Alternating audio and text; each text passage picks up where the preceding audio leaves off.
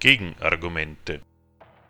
Informationen zu unseren Sendungen und unsere Kontaktadresse findet ihr auf unserer Homepage www.gegenargumente.at.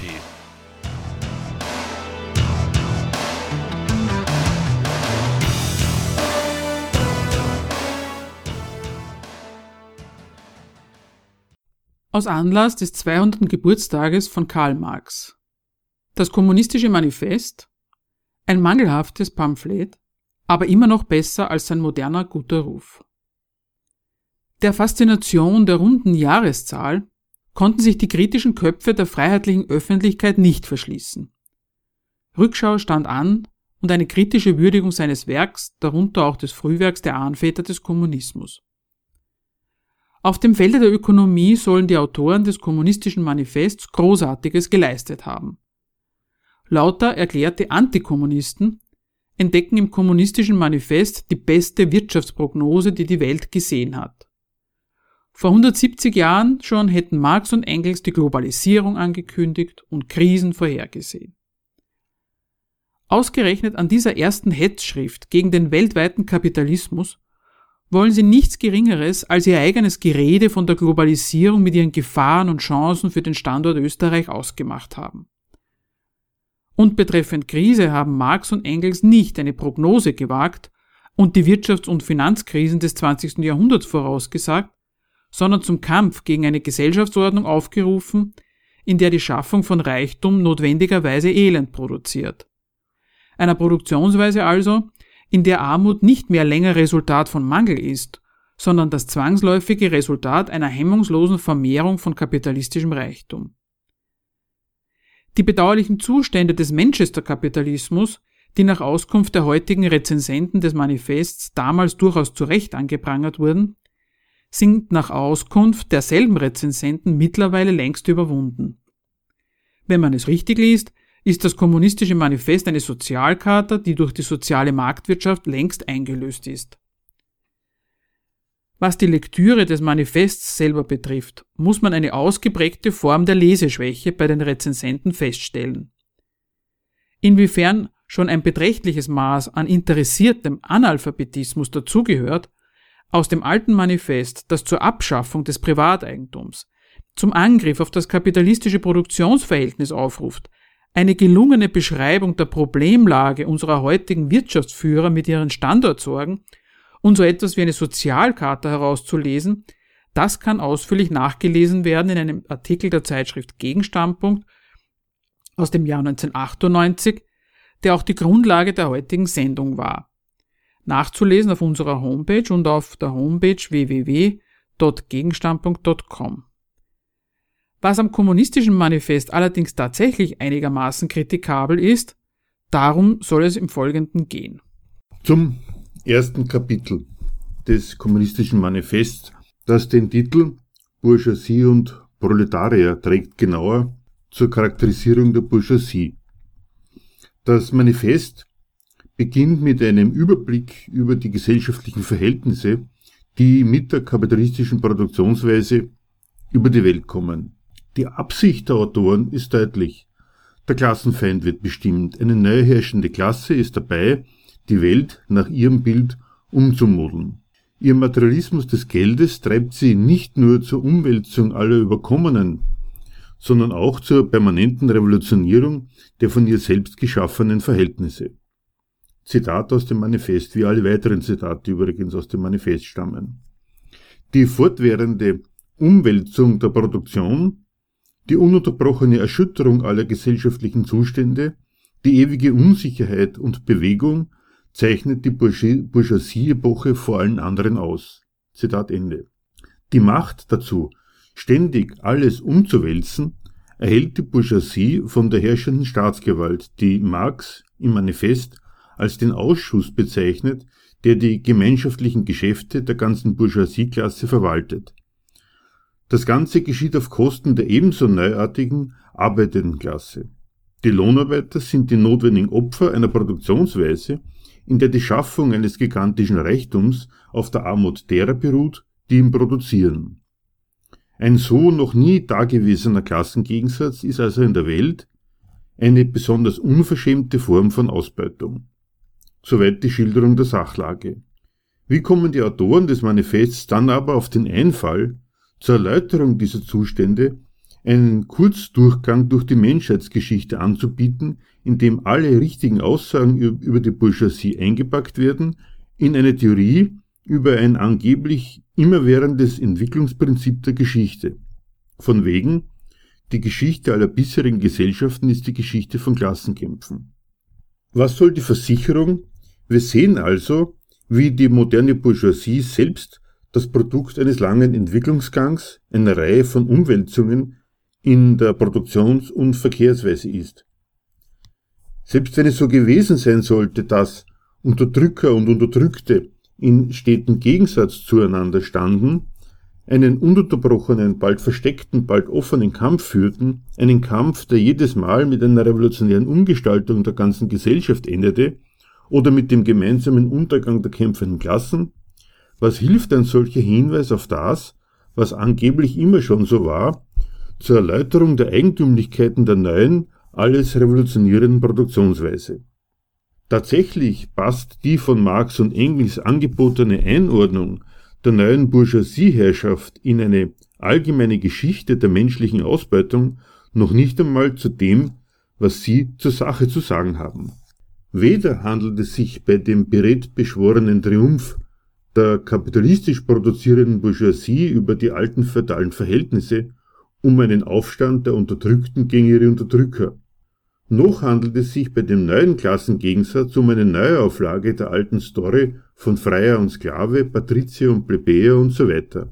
Prangern sie doch selbst eine ganz neuartige Sortierung von Arm und Reich, von oben und unten und eine früher undenkbare Notwendigkeit von Armut an. Zitat in den Krisen bricht eine gesellschaftliche Epidemie aus, welche allen früheren Epochen als ein Widersinn erschienen wäre.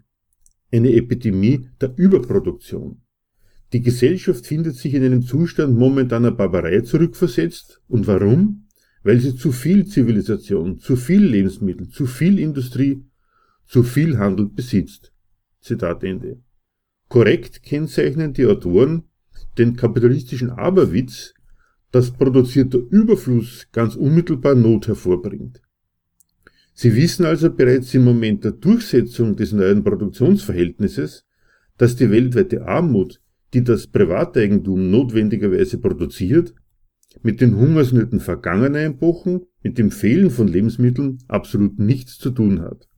Diese Erkenntnis subsumieren sie aber unter die Behauptung, das sei letztlich schon immer so gewesen und bringen sie auf den abstrakten Kalauer herunter, auf einer gewissen Stufe der Entwicklung widersprechen die Produktivkräfte den Produktionsverhältnissen.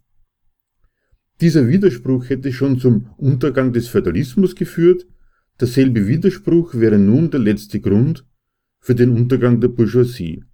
Zitat, die bürgerlichen Verhältnisse sind zu eng geworden, um den in ihnen erzeugten Reichtum zu fassen. Die Waffen, womit die Bourgeoisie den Feudalismus zu Boden geschlagen hat, richten sich jetzt gegen die Bourgeoisie selbst. Zitat Ende. An den kapitalistischen Krisen mit Überproduktion auf der einen Seite und Hungersnöten auf der anderen wollen die Autoren des Manifests dann doch gar nicht so sehr die perverse Logik erkannt haben, nach der der bürgerliche Laden systematisch funktioniert, sondern eine geschichtliche Zwangsläufigkeit, der zufolge die Bourgeoisie mit ihrer Durchsetzung auch schon ihren Untergang betreibt. In seiner Kritik der politischen Ökonomie liefert Marx selber die Kritik dieser Idee. Wenn er im 15. Kapitel des dritten Bandes des Kapitals die Gesetzmäßigkeiten der kapitalistischen Krise analysiert, ist nicht mehr die Rede davon, dass die bürgerlichen Verhältnisse zu eng werden für den erzeugten Reichtum. Dort führt er aus, dass in Zeiten der Überakkumulation kapitalistischer Reichtum vernichtet wird, damit dann der ganze Zirkus mit erweiterten Produktionsbedingungen, mit einem erweiterten Markt und mit erhöhter Produktivkraft von neuem anfängt.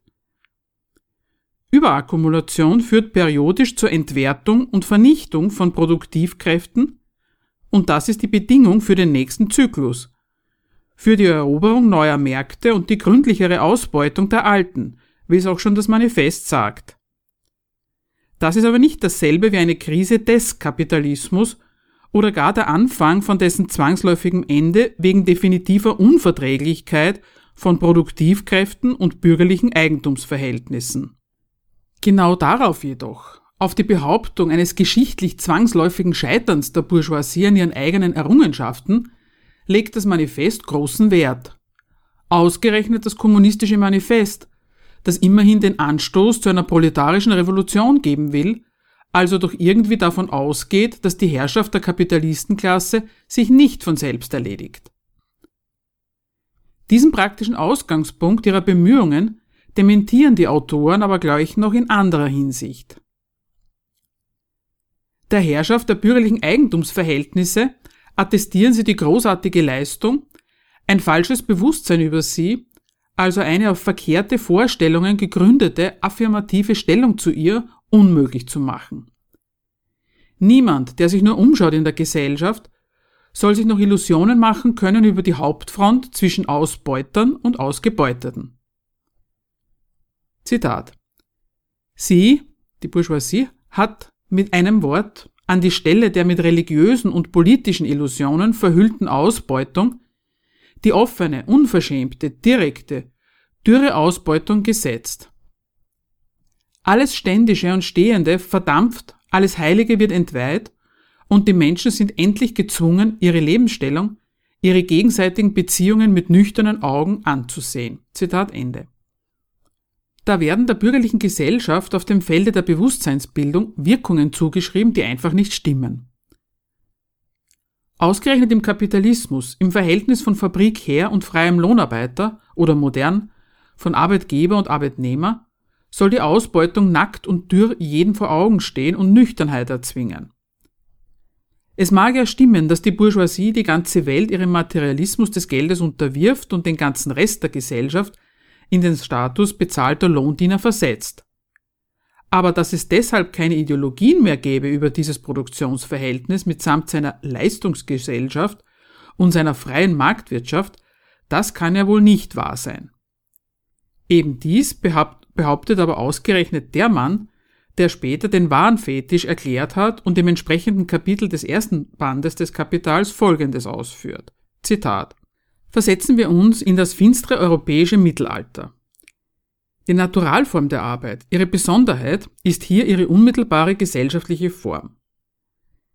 Die Fronarbeit ist ebenso gut durch die Zeit gemessen wie die warenproduzierende Arbeit, aber jeder Leibeigene weiß, dass es ein bestimmtes Quantum seiner persönlichen Arbeitskraft ist, die er im Dienst seines Herrn verausgabt.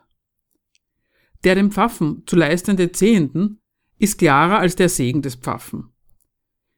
Wie man daher immer die Charaktermasken beurteilen mag, worin sich die Menschen hier gegenübertreten, die gesellschaftlichen Verhältnisse der Personen in ihren Arbeiten erscheinen jedenfalls als ihre eigenen persönlichen Verhältnisse und sind nicht verkleidet in gesellschaftliche Verhältnisse der Sachen, der Arbeitsprodukte. Jene alten gesellschaftlichen Produktionsorganismen sind außerordentlich viel einfacher und durchsichtiger als der bürgerliche. Zitat Ende. Der alte Marx war also schlauer als der junge. Aber der war schließlich auch nicht der dümmste. Wie kam der also darauf zu behaupten, mit dem Sieg der Bourgeoisie läge die offene, dürre Ausbeutung jedermann so klar vor Augen wie ihm selbst? Offenbar war ihm und seinem Genossen Engels an den erbitterten Arbeiterkämpfen klar geworden, dass das Proletariat schlechterdings nicht überleben konnte, ohne dass es sich gegen die Bourgeoisie zur Wehr setzte. Mit seiner Gegenwehr reagierte die gerade entstehende Lohnarbeiterklasse auf Lebensumstände, die auch glühende Anhänger unserer modernen sozialen Marktwirtschaft als Manchester-Kapitalismus verdammen. Dass die unumschränkte Herrschaft des Privateigentums den Arbeitern keine Überlebenschance lässt, ihr Kampf gegen die Bourgeoisie also eine Überlebensbedingung für sie ist, war folglich nicht zu übersehen. Aus dieser Beobachtung, dass die Arbeiter nicht nur zusehen müssen, durch ihre Lohnarbeit zu überleben, sondern um dieses Überleben auch noch kämpfen müssen, haben Marx und Engels dann den verwegenen Schluss gezogen, das Proletariat, so wie es damals unterwegs war, wäre schon im Prinzip eine revolutionäre Bewegung. Die kämpfenden Proletarier sollten nur noch ins Bild gesetzt werden über die eigentliche Bedeutung ihres Kampfes und die Unausweichlichkeit ihres Sieges. Der läge nämlich nicht nur in ihrem Interesse, sondern stände außerdem und vor allem im Einklang mit der historischen Tendenz, der Selbstzerstörung der Bourgeoisie. Das ist nun allerdings so ziemlich die verkehrteste Art, eine ausgenutzte Klasse zur Revolution aufzuhetzen. Entsprechend fragwürdig gerät im Fortgang des Textes die Charakterisierung des Proletariats. Zur Charakterisierung des Proletariats. Dazu wieder ein Zitat aus dem Manifest. Aber die Bourgeoisie hat nicht nur die Waffen geschmiedet, die ihr den Tod bringen, sie hat auch die Männer gezeugt, die diese Waffen führen werden, die modernen Arbeiter, die Proletarier. Zitat Ende. Der Feststellung, dass das Proletariat, die Klasse der Lohnarbeiter selber das Produkt der kapitalistisch wirtschafteten Bourgeoisie ist, folgen zwar einige Hinweise, wie die moderne Ausbeutung und die ausgebeutete Klasse aussieht, dass die modernen Arbeiter nur so lange leben, als sie Arbeit finden, und die nur so lange finden, als ihre Arbeit das Kapital vermehrt, dass sie im Betrieb als bloßes Zubehör der Maschine vernutzt werden, dass der Lohn, der ihnen ausgezahlt wird, nicht sie reich macht, sondern einen ganzen Haufen anderer Figuren. Aus der Schilderung der Abhängigkeit, in der diese Klasse besteht, wird jedoch zielstrebig die Behauptung gedrechselt, dass sie sich diese Abhängigkeit zwangsläufig nicht gefallen lassen kann, als hätten Marx und Engels nicht gewusst, dass die modernen Lohnarbeiter erst einmal voll damit ausgelastet sind, sich an den Notwendigkeiten ihrer abhängigen Existenz abzukämpfen. Jedenfalls halten es die Autoren des Manifests überhaupt nicht für erforderlich, so wie später zum Beispiel in der Kritik des Gotha-Programms der deutschen Sozialdemokratie, das elendige Interesse an Beschäftigung und Lohn nämlich, dass die arbeitende Klasse an ihre Ausbeuter bindet, theoretisch und agitatorisch aufs Korn zu nehmen. Sie stellen klar, dass der Lohn noch nicht einmal ein taugliches Überlebensmittel ist, sie sehen aber weit und breit keinen Grund, die von der Bourgeoisie gezeugten Männer als Leute zu nehmen, geschweige denn entsprechend anzureden, die sich in Ermangelung eines besseren Lebensmittels auf den Standpunkt des Gelderwerbs bei Lohnarbeit stellen und dadurch selber zum ausgebeuteten Fußvolk des bürgerlichen Ladens machen. Dass das Proletariat ein Produkt der Bourgeoisie ist, halten sie für unmittelbar gleichbedeutend damit, dass es der geborene Kämpfer gegen die Bourgeoisie wäre. Und wenn schon nicht wirklich, so doch umso mehr der sprachgewaltig beschworenen historischen Tendenz nach. Mit der rhetorischen Figur lässt sich noch alles begrüßen und rechtfertigen, womit man eigentlich gar nicht einverstanden ist. Zitat Das Proletariat macht verschiedene Entwicklungsstufen durch, sein Kampf gegen die Bourgeoisie beginnt mit seiner Existenz. Zitat Ende. Sie können gar nicht umhin, die braven proletarischen Männer, sich gegen die Bourgeoisie zu erheben. Ihre Zugehörigkeit zu den kapitalistischen Verhältnissen ist gleichbedeutend mit deren Kündigung. Alle Hinweise auf die Notwendigkeit des Schadens, den die arbeitende Klasse in diesem System nimmt, stehen im Dienst dieses einen Haupt- und Generalgedankens. Das Proletariat ist der Vollstrecker des sowieso unausweichlichen Untergangs der Bourgeoisie. Marx und Engels treiben hier ein unredliches Spiel mit der Kategorie der geschichtlichen Notwendigkeit.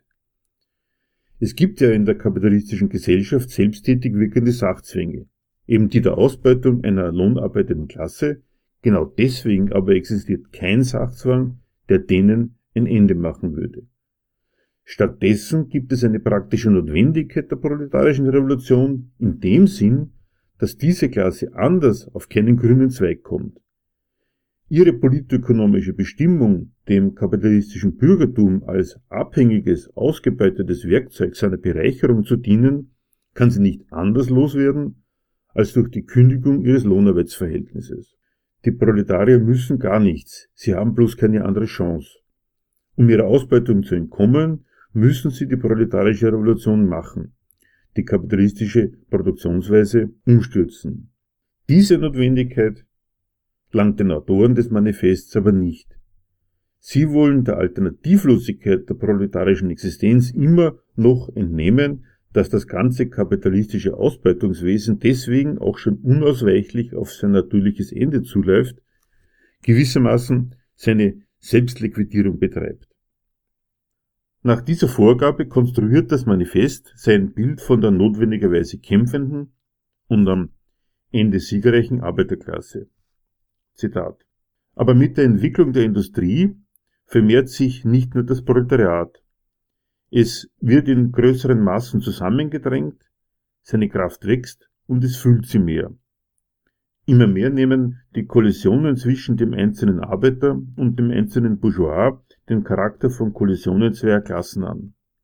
Die Arbeiter beginnen damit, Koalitionen gegen die Bourgeoisie zu bilden. Sie treten zusammen zur Behauptung ihres Arbeitslohns. Sie stiften selbst dauernde Assoziationen, um sich für die gelegentlichen Empörungen zu verproviantieren. Das eigentliche Resultat ihrer Kämpfe ist nicht der unmittelbare Erfolg, sondern die immer weiter um sich greifende Vereinigung der Arbeiter. Es bedarf aber bloß der Verbindung, um die vielen Lohnkämpfe von überall gleichem Charakter zu einem nationalen, zu einem Klassenkampf zu zentralisieren. Diese Organisation der Proletarier zur Klasse und damit zur politischen Partei wird jeden Augenblick wieder gesprengt durch die Konkurrenz unter den Arbeitern selbst, aber sie entsteht immer wieder stärker, fester, mächtiger. Zitat Ende. Von ihrer Arbeit können moderne Lohnarbeiter gar nicht leben. Sie müssen neben ihrer Arbeit erst noch dafür kämpfen, dass die Kapitalisten ihnen das Notwendige zugestehen. Dafür bleibt ihnen gar nichts anderes übrig als der Zusammenschluss in einer Kampffront. Das ist der Grund für proletarische Koalitionen, die später in die Gewerkschaftsbewegung eingemündet sind. Damit ist auch schon ihr Zweck benannt. In solchen Zusammenschlüssen geht es eben darum, trotz allem vom Lohn leben zu können. Mit der Perpetuierung der Lohnarbeiterexistenz haben sie daher ihr Ziel erreicht und der Kampf wird eingestellt, bis sich herausstellt, dass der Erfolg nur ein vorübergehender war, die Notwendigkeit zur Gegenwehr erneut unabweisbar wird und der Zirkus von vorn losgeht. Dass da ein falscher Kampf sein Ziel erreicht hat, wird so hingestellt, als würde aus welchen Gründen auch immer, im Zweifelsfall solchen der Entwicklung, der naturwüchsig immer weiter um sich greifende revolutionäre Zusammenschluss immer mal wieder gesprengt, nur um sich anschließend umso machtvoller neu zu bilden. Da erübrigt sich natürlich die Mitteilung von ein paar guten Gründen, warum Proletarier es nicht bei bloßen, immer wieder von neuem notwendigen Abwehrkämpfen und den dafür nötigen Zusammenschlüssen belassen, sich vielmehr ein ganz anderes Kampfziel setzen und die dafür nötige Koalition miteinander eingehen sollten. Stattdessen behauptet ausgerechnet ein kommunistisches Manifest, ausgerechnet die Bourgeoisie würde die Arbeiter immer wieder und auf immer höherer Stufenleiter in die revolutionäre Vereinigung hineintreiben. Zitat Der Fortschritt der Industrie, dessen willenloser und widerstandsloser Träger die Bourgeoisie ist, setzt an die Stelle der Isolierung der Arbeiter durch die Konkurrenz ihre revolutionäre Vereinigung durch die Assoziation. Zitat Ende heißt es im Manifest. So als müssten die Arbeiter sich zu der gar nicht selbst erstmal entschließen. Und weiters. Zitat. Mit der Entwicklung der großen Industrie wird also unter den Füßen der Bourgeoisie die Grundlage selbst weggezogen, worauf sie produziert und die Produkte sich aneignet. Sie produziert vor allem ihre eigenen Totengräber. Ihr Untergang und der Sieg des Proletariats sind gleich unvermeidlich. Zitat Ende. Und dafür, dass es so kommt, weil es so kommen muss, dafür sorgt einmal mehr die Entwicklung. Jenes ominöse Subjekt, das die Proleten zielführend zur Revolution treibt. Zitat. Indem wir die allgemeinsten Phasen der Entwicklung des Proletariats zeichneten, verfolgten wir den mehr oder minder versteckten Bürgerkrieg innerhalb der bestehenden Gesellschaft bis zu dem Punkt, wo er in eine offene Revolution ausbricht und durch den gewaltsamen Sturz der Bourgeoisie das Proletariat seine Herrschaft begründet. Zitat Ende. So propagiert das Manifest die revolutionär erwartungsvolle Lesart eines sehr modernen, selbstzufrieden, konterrevolutionären Fehlers. Die Schaffung und Erhaltung einer brauchbaren Arbeiterklasse wäre dasselbe wie ihre Abschaffung. Bürgerliche Ideologen heute wollen weit und breit kein Proletariat mehr entdecken können, weil es schließlich eine durchaus lebensfähige Arbeiterschaft gibt. Nirgendwo herrscht mehr der Manchester-Kapitalismus, jedenfalls nicht in den kapitalistischen Metropolen oder zumindest nicht in deren netteren Vierteln. Umgekehrt hielten es die Autoren des kommunistischen Manifests für ausgeschlossen, dass das Kapital sich glatt zur Respektierung seiner eigenen allerwichtigsten Erfolgsbedingung, nämlich zur Erhaltung einer funktionsfähigen Arbeiterklasse, zwingen ließe. Zitat Sie, die Bourgeoisie, ist unfähig zu herrschen, weil sie unfähig ist, ihrem Sklaven die Existenz selbst innerhalb seiner Sklaverei zu sichern, weil sie gezwungen ist, ihn in eine Lage herabsinken zu lassen, wo sie ihn ernähren muss, statt von ihm ernährt zu werden. Zitat Ende und sind darin wirklich widerlegt. Aufs Herrschen versteht sie sich doch, die Bourgeoisie. Und wenn auch nur in der Form, dass das Proletariat ihm ein paar Überlebensbedingungen abkämpft und eine sozialstaatliche Ordnungsgewalt dem Proletariat ein funktionelles Überleben mit dem gezahlten Lohn aufzwingt. Das hatten Marx und Engels in der Tat noch nicht vor Augen. Und dass die Kämpfe des Proletariats auf nichts anderes zielten, das mochten sie in ihrem Manifest einfach nicht wahrhaben. Selbst erkämpftes Überleben, so meinten sie, müsste doch zusammenfallen mit dem Sieg der Arbeiterklasse über ihre Ausbeuter. An dieser Stelle ist es unumgänglich, eine Fehlanzeige zu erstatten und den Genossen Marx und Engels nicht bloß einen Fehlschluss vorzuwerfen, sondern einen regelrechten Blackout. Denselben Autoren, die selber dauernd praktisch mit der Staatsgewalt und ihren Machenschaften konfrontiert waren, und die außerdem auch staatstheoretisch voll auf der Höhe waren. In den Auseinandersetzungen mit Hegel und Bruno Bauer zum Beispiel richtig und klar zwischen Citoyen und Bourgeois zu unterscheiden wussten. Ausgerechnet denen fällt im kommunistischen Manifest zur politischen Herrschaft der Bourgeoisie nichts Gescheites ein. Sie erwähnen durchaus die moderne bürgerliche Staatsgewalt als einen Ausschuss, der die gemeinschaftlichen Angelegenheiten der ganzen herrschenden Klasse im Griff hat. Darüber jedoch, was dieser Ausschuss alles leistet, gerade im Unterschied zum bornierten bourgeoisen Klasseninteresse an privater Bereicherung, worin die erwähnten gemeinschaftlichen Geschäfte der herrschenden Klasse als solche überhaupt bestehen, warum es für deren Verwaltung flächendeckende Gewalt braucht, welchen Dienst die öffentliche Gewalt für die Aufrechterhaltung des kapitalistischen Herrschaftssystems erbringt. Über alles das schweigen sie sich aus sodass ihnen heute jeder dahergelaufene Sozialstaatsapostel triumphierend entgegenhalten kann, mittlerweile wäre alles bestens im Interesse der Arbeiter geregelt.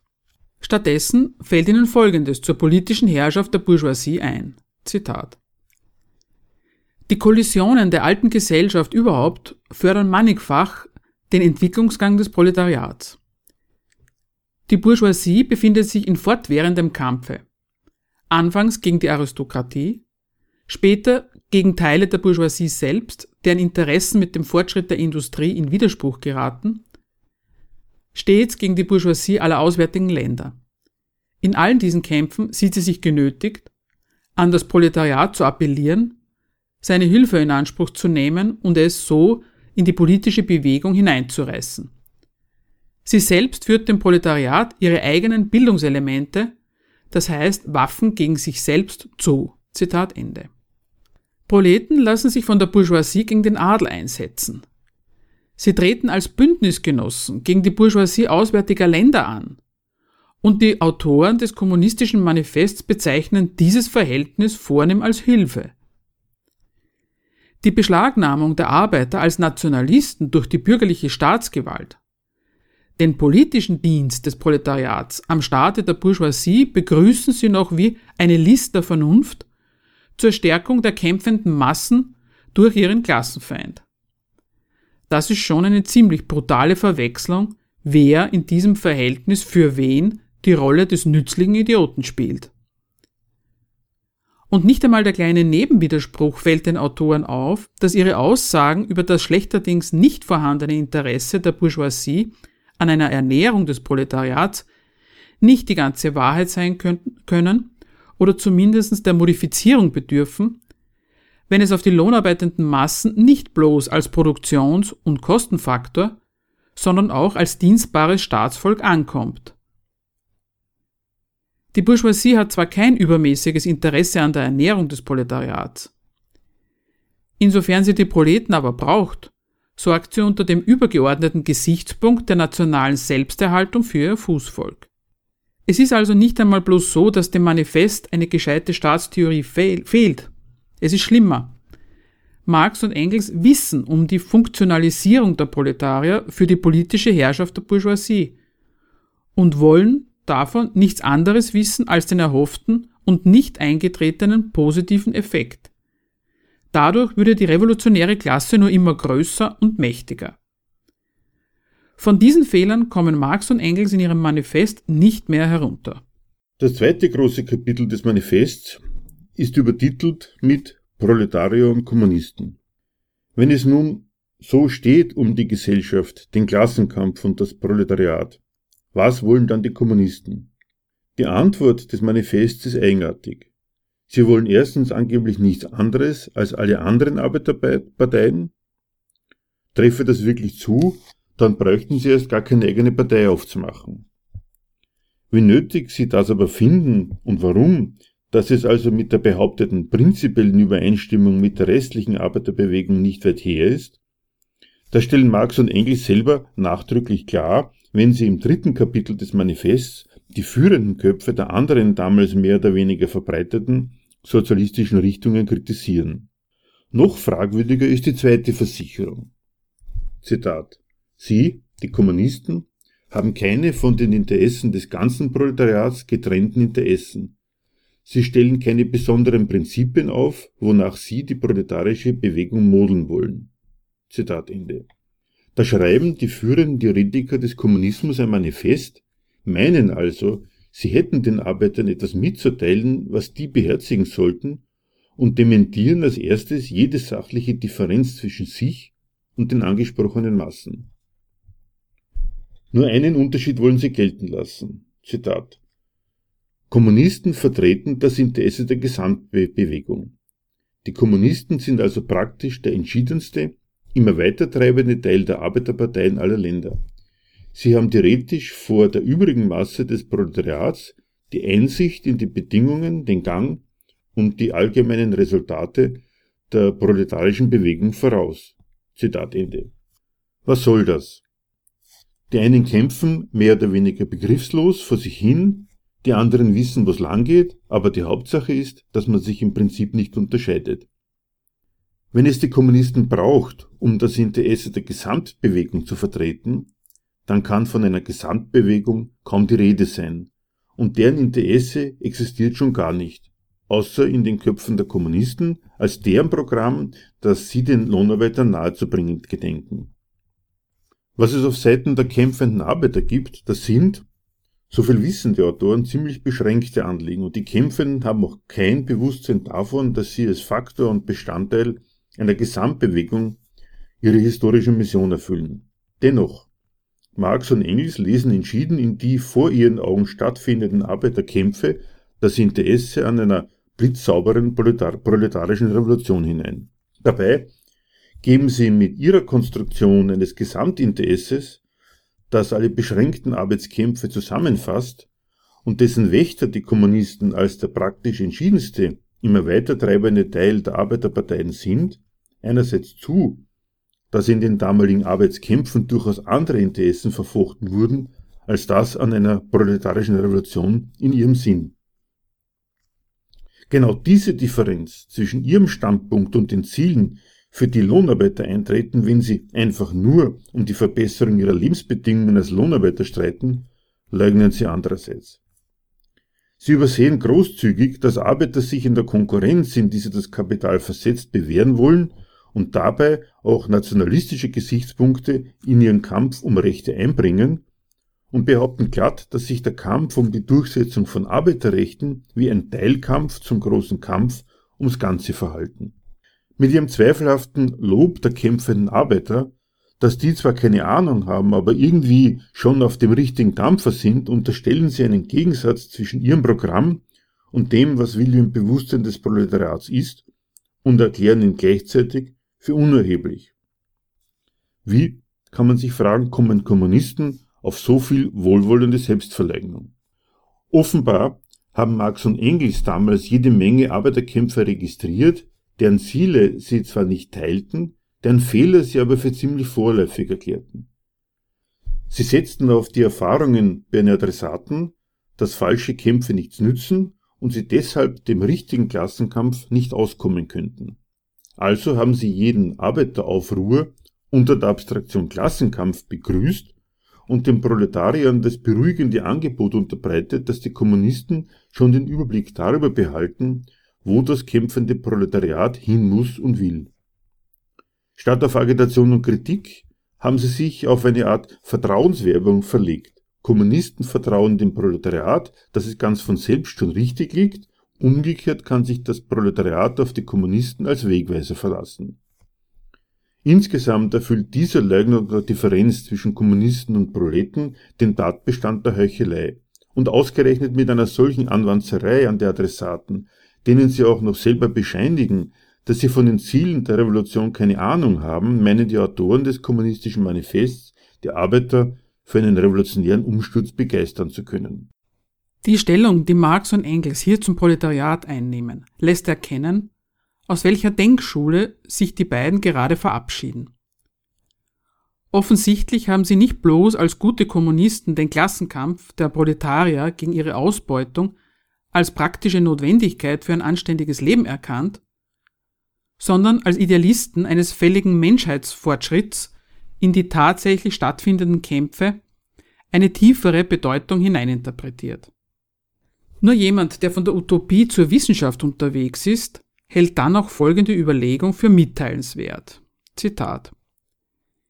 Die theoretischen Sätze der Kommunisten beruhen keineswegs auf Ideen, auf Prinzipien, die von diesem oder jenem Weltverbesserer erfunden oder entdeckt sind.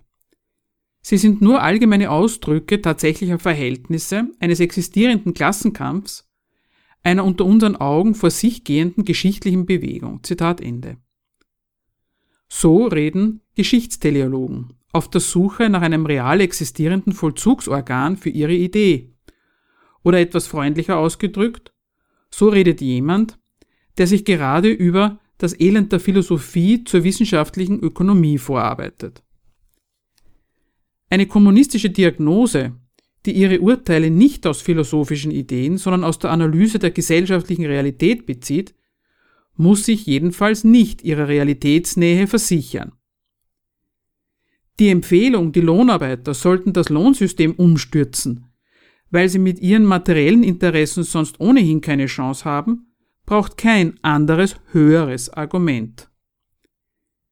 Im Manifest wird diese Botschaft ersetzt durch die Behauptung einer proletarischen Mission, der sich niemand entziehen können soll, weil dergleichen in der Menschheitsgeschichte sowieso laufend vorkommt und sogar die Abschaffung bisheriger Eigentumsverhältnisse nichts den Kommunismus eigentümlich bezeichnendes sei, als hätte das kämpfende Proletariat gerade noch auf diese beruhigende Mitteilung gewartet.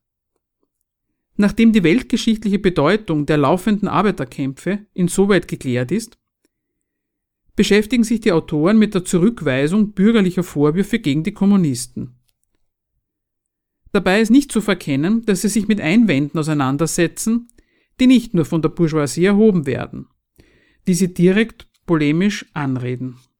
Ihre Antworten auf die gängigen antikommunistischen Anklagen sind im Grunde Punkt für Punkt lauter weitere Eingeständnisse, wie wenig von einer Übereinstimmung der Kommunisten mit den Anliegen der kämpfenden Proleten tatsächlich die Rede sein konnte, und genauso viele verkehrte Dementis. Eines dieser Dementis betrifft einen damals offensichtlich schon im Umlauf befindlichen Irrtum die Gleichsetzung von Kommunismus und Diebstahl. Denn zum Eigentum fällt ihnen Folgendes ein. Zitat. Was den Kommunismus auszeichnet, ist nicht die Abschaffung des Eigentums überhaupt, sondern die Abschaffung des bürgerlichen Eigentums. Kapitalist sein heißt nicht nur eine rein persönliche, sondern eine gesellschaftliche Stellung in der Produktion einnehmen. Das Kapital ist ein gemeinschaftliches Produkt und kann nur durch eine gemeinsame Tätigkeit vieler Mitglieder ja in letzter Instanz nur durch die gemeinsame Tätigkeit aller Mitglieder der Gesellschaft in Bewegung gesetzt werden. Das Kapital ist also keine persönliche, es ist eine gesellschaftliche Macht. Wenn also das Kapital in gemeinschaftliches, allen Mitgliedern der Gesellschaft angehöriges Eigentum verwandelt wird, so verwandelt sich nicht persönliches Eigentum in gesellschaftliches. Nur der gesellschaftliche Charakter des Eigentums verwandelt sich. Er verliert seinen Klassencharakter. Zitat Ende. Statt schlicht und ergreifend auszuführen, dass es sich bei einem kommunistischen Umsturz nicht um eine Reihe von Enteignungen handelt, sondern um die Abschaffung des Eigentums, statt zu erklären, dass eine kommunistische Revolution auf die Abschaffung des ganzen Rechtszustands zielt, der mit dem Privateigentum gegeben ist, beteuern Marx und Engels, dass diese grundlegende Umwälzung garantiert nicht den Tatbestand des Wegnehmens von persönlichem Eigentum erfüllt. Sie bemühen dafür eine Unterscheidung zwischen Eigentum überhaupt und seinem gesellschaftlichen Charakter, die Marxisten vor Rätsel stellt. Denn das, was Eigentum ausmacht, das ausschließende Verfügen über gegenständlichen Reichtum, das nur dank staatlicher Verfügung allgemein Gültigkeit hat und die Basis des kapitalistischen Produktionsverhältnisses ist, das können die Autoren unmöglich im Sinn gehabt haben, wenn sie zwischen quasi immerwährendem Eigentum und einer davon getrennt existierenden gesellschaftlichen Form des Eigentums unterschieden haben wollen. Sonst wäre ihnen, auch, wäre ihnen auch zur Figur des Kapitalisten nicht ausgerechnet die Antithese von nur rein persönlicher und gesellschaftlicher Stellung in der Produktion eingefallen. Die Entdeckung, dass das kapitalistische Eigentum ein gemeinschaftliches Produkt und als Produktionsmittel Teil eines gesellschaftlichen Produktionsprozesses ist, mag ja stimmen. Aus dem Befund folgt aber gerade nicht, dass die Proletarier bloß noch die Kapitalisten zu verjagen bräuchten, so ungefähr wie einen überflüssigen Zusatz zur längst realisierten gesamtgesellschaftlichen Arbeitsteilung, und schon würde sich die wahre gesellschaftliche Natur des Kapitals zeigen, und gegen ihre Verfremdung durch den Schein eines persönlichen Verhältnisses zwischen Kapitalist und Produktion durchsetzen. Die gesellschaftliche Stellung des Kapitalisten in der Produktion besteht vielmehr gerade darin, dass er ganz persönlich mit der Gewalt des rechtlich geschützten Eigentums über sie verfügt. Die Tatsache, dass gemeinschaftlich produziert wird, steht nicht in einem entlarvenden Gegensatz zur Privatheit des Kapitals dessen Privatmacht ist vielmehr das Gesellschaftliche an der ganzen Produktionsweise. Und deswegen hat der Kommunismus auch nicht bloß eine Modifikation des gesellschaftlichen Charakters des Eigentums im Sinn, wenn er wie im Manifest durchaus angekündigt die Aufhebung des Privateigentums verlangt. Es geht schon gegen das Eigentum selbst, weil das nämlich nicht den einen oder anderen gesellschaftlichen Charakter hat, sondern den Charakter der gesamten Gesellschaft, nämlich ihrer Produktionsweise, begründet. Was soll also das ganze Hin und Her im Manifest zwischen Abschaffung des Eigentums überhaupt, um die es angeblich nicht geht, und der Abschaffung des bürgerlichen Eigentums, um die es sehr wohl gehen soll? Dass die gesellschaftliche Produktionsweise des Privateigentums seine Macht verlieren und ihre bisherigen notwendigen Opfer dadurch reicher werden, lässt sich doch, doch wohl einfacher sagen. Dass Kapitalisten ihre Macht genommen werden soll, müssen Kommunisten wirklich nicht mit lauter Beschwichtigungen nur beschönigen. Das Manifest leistet sich also nicht nur ein höchst umständliches, sondern auch sehr falsches Dementi der verbreiteten Auffassung, Kommunisten wollten den Leuten ihr Hab und Gut wegnehmen. Adressiert war das wohl an all die aufgeregten Gemüter, die seit jeher Kommunismus und Enteignung für ein und dasselbe halten. Dabei war Marx und Engels die Enteignung die durch die Macht des Kapitals an den Arbeitern tagtäglich vollstreckt wird, durchaus geläufig. Aber statt das auszuführen, verbreiten sie eine schlechte Lohntheorie. Ein längeres Zitat dazu. Der Durchschnittspreis der Lohnarbeit ist das Minimum des Arbeitslohns, das heißt die Summe der Lebensmittel, die notwendig sind, um den Arbeiter als Arbeiter am Leben zu erhalten. Was also der Lohnarbeiter durch seine Tätigkeit sich aneignet, reicht bloß dazu hin, um sein nacktes Leben wieder zu erzeugen. Wir wollen diese persönliche Aneignung der Arbeitsprodukte zur Wiedererzeugung des unmittelbaren Lebens keineswegs abschaffen, eine Aneignung, die keinen Reinertrag übrig lässt, der Macht über fremde Arbeit geben könnte. Wir wollen nur den elenden Charakter dieser Aneignung aufheben, worin der Arbeiter nur lebt, um das Kapital zu vermehren, nur so weit lebt, wie es das Interesse der herrschenden Klasse erheischt. Der Kommunismus nimmt keinem die Macht, sich gesellschaftliche Produkte anzueignen, er nimmt nur die Macht, sich durch Aneignung fremde Arbeit zu unterjochen. Zitat Ende. Das klingt schon wieder wie Trost. Die Kommunisten wollen den Arbeitern ganz bestimmt nichts wegnehmen. Und dafür wird eine Lohntheorie der beschränkten Aneignung bemüht. Die Autoren hätten sich da besser einmal klar entschieden. Ist der Lohn Aneignung des Notwendigen, was Kommunisten den Arbeitern auch nicht nehmen wollen, oder bedeutet Lohnarbeit, dass der Arbeiter nur lebt, um das Kapital zu vermehren und nur so weit lebt, wie es das Interesse der herrschenden Klasse erheischt. Wenn letzteres, dann ist der Lohn nur in einem sehr zynischen Sinn das Lebensmittel der Arbeiter. Nämlich überhaupt nicht ihr Mittel, dann ist er vielmehr, vor allem anderen, Mittel des Kapitals. Und man kann dem Arbeiter in einem kommunistischen Manifest getrost die Botschaft zumuten. Den Lohn schaffen Kommunisten übrigens ab. Irgendwie steht das ja an anderer Stelle und in anderem Zusammenhang auch da. Dass es keine Lohnarbeit mehr gibt, sobald es kein Kapital mehr gibt, bezeichnet das Manifest als Tautologie. Aber dass der Lohn nicht in den bleibenden Normalfall einer Aneignung des Lebensnotwendigen durch den Arbeiter und einen elenden Charakter dieser Aneignung, nämlich die von der Bourgeoisie gesetzten Bedingungen des Lohnerwerbs zerfällt, das hat Marx erst später, in seiner Kritik der politischen Ökonomie gescheit erklärt. Der Lohn ist ein Teil des Kapitals, variables Kapital, schreibt er im Kapital. Auf Seiten der Arbeiter setzt er Eigentumslosigkeit voraus und reproduziert sie. Vom Arbeitsprodukt eignet sich der Lohnarbeiter nämlich überhaupt nichts an. Es gehört ihm schlechterdings nichts von den Produkten, die er herstellt. Sämtliche Nurs sind daher verkehrt, die so schön beschwichtigend im Text des Manifests bemüht werden. Mit der Abschaffung des Kapitals ist nicht nur eine elende Form der Aneignung von Arbeitsprodukten durch eine bessere ersetzt, sondern eine Sorte Arbeit abgeschafft, die von vornherein nichts als kapitalistisches Privateigentum produziert, also die Lohnarbeit selber. Und deswegen stimmt es auch nicht, dass der Kommunismus keinem die Macht nimmt, sich gesellschaftliche Produkte anzueignen, sondern nur die Macht, sich durch diese Aneignung fremde Arbeit zu unterjochen. Das Gesellschaftliche an den Produkten des Kapitals ist gerade, dass sie überhaupt nicht jedermann zur Aneignung zur Verfügung stehen, sondern von vornherein kapitalistisches Privateigentum sind. Produktion durch Lohnarbeiter und Aneignung durchs Kapital sind ein und dasselbe. Die Macht, sich fremde Arbeit zu unterjochen, kommt daher nicht zu einer normalen Art der Güteraneignung hinzu, sondern ist der ganze ökonomische Inhalt des gesamten Aneignungsprozesses, Ausgangs- und Endpunkt aller Güterproduktion.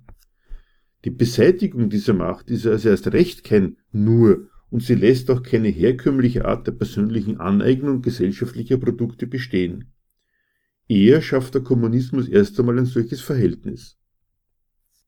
Zum Vorwurf, Kommunisten wollten das Vaterland, die Nationalität abschaffen. Man könnte ja auch einfach sagen, genau, das wollen wir und gute Gründe dafür haben wir auch. Stattdessen bemüht sich das kommunistische Manifest auch hier um den Nachweis, dass die Bourgeoisie selber schon ausgerechnet am Verschwinden der Nation arbeitet.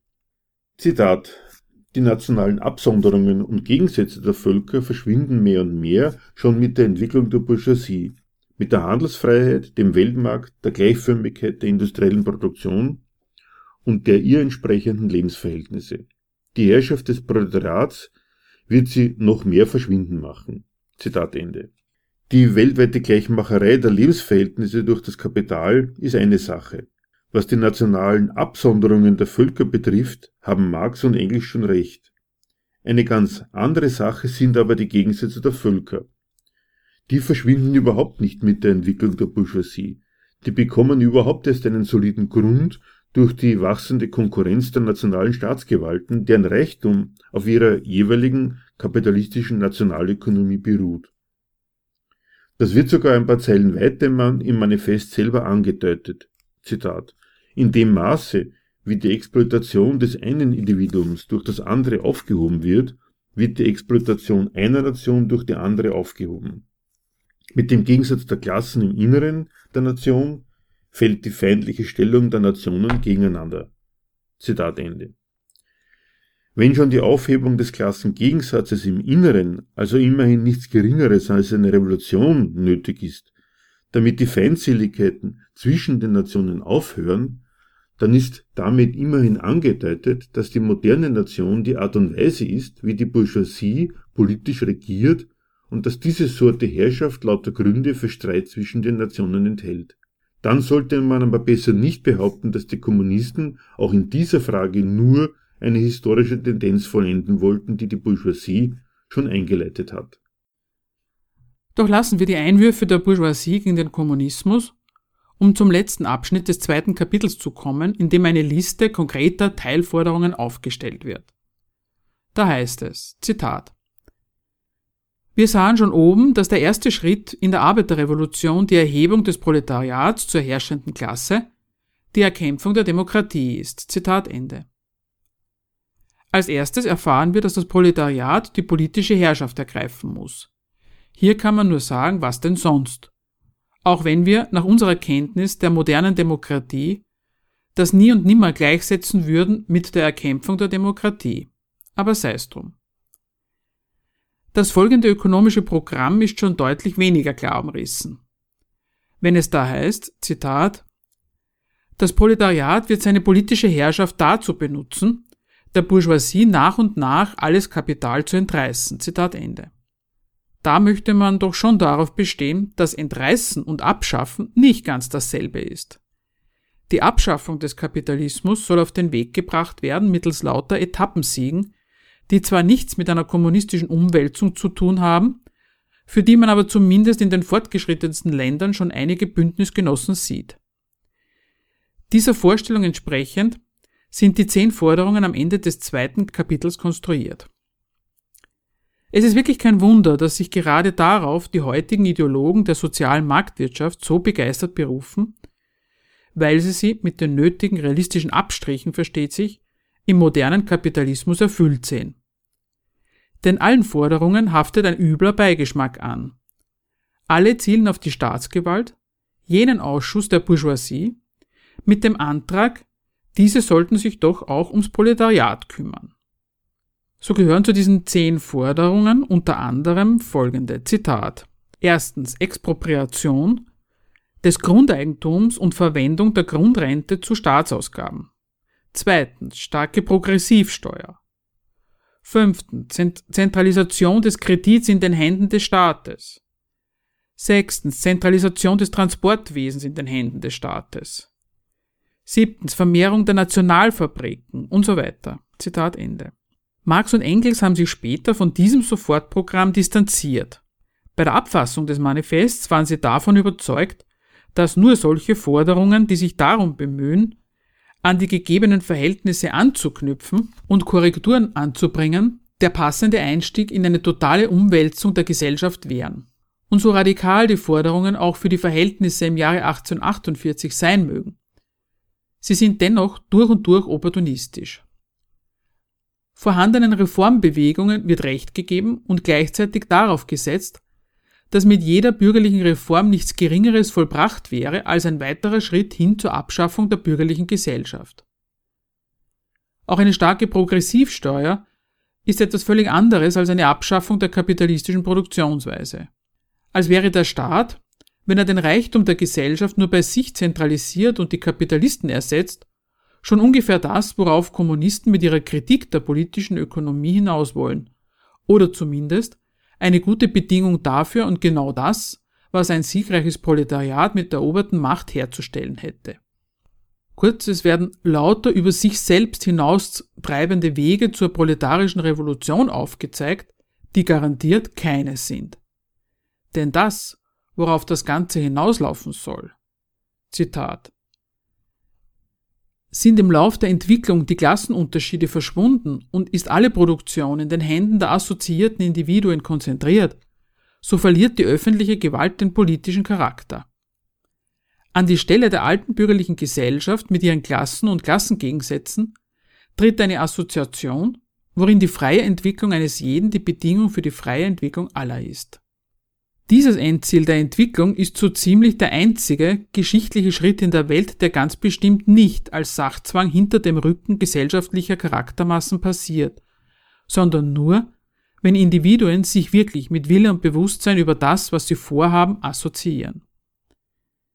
Wenn irgendetwas, dann ist eine solche Assoziation, in der die freie Entwicklung eines jeden die Bedingung für die freie Entwicklung aller ist, lassen wir es mal als kommunistische Antwort auf das bürgerliche Ideal der frei entwickelten Persönlichkeit gelten, nicht als bewusstloses über sich hinauswachsen einer geschichtlichen Entwicklung zu haben, sondern nur als gemeinsamer Plan von Leuten, die wissen, was sie tun.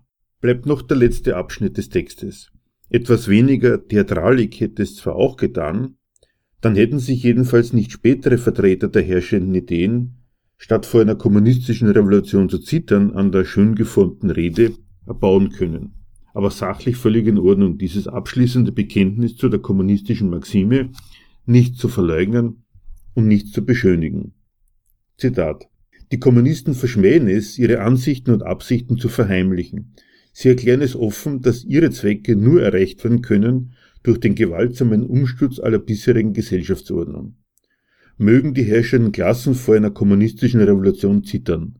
Die Proletarier haben nichts in ihr zu verlieren als ihre Ketten. Sie haben eine Welt zu gewinnen. Zitat Ende. Hätten sich die Autoren auf den vorangegangenen Seiten ihres Manifests doch an ihre Maxime gehalten.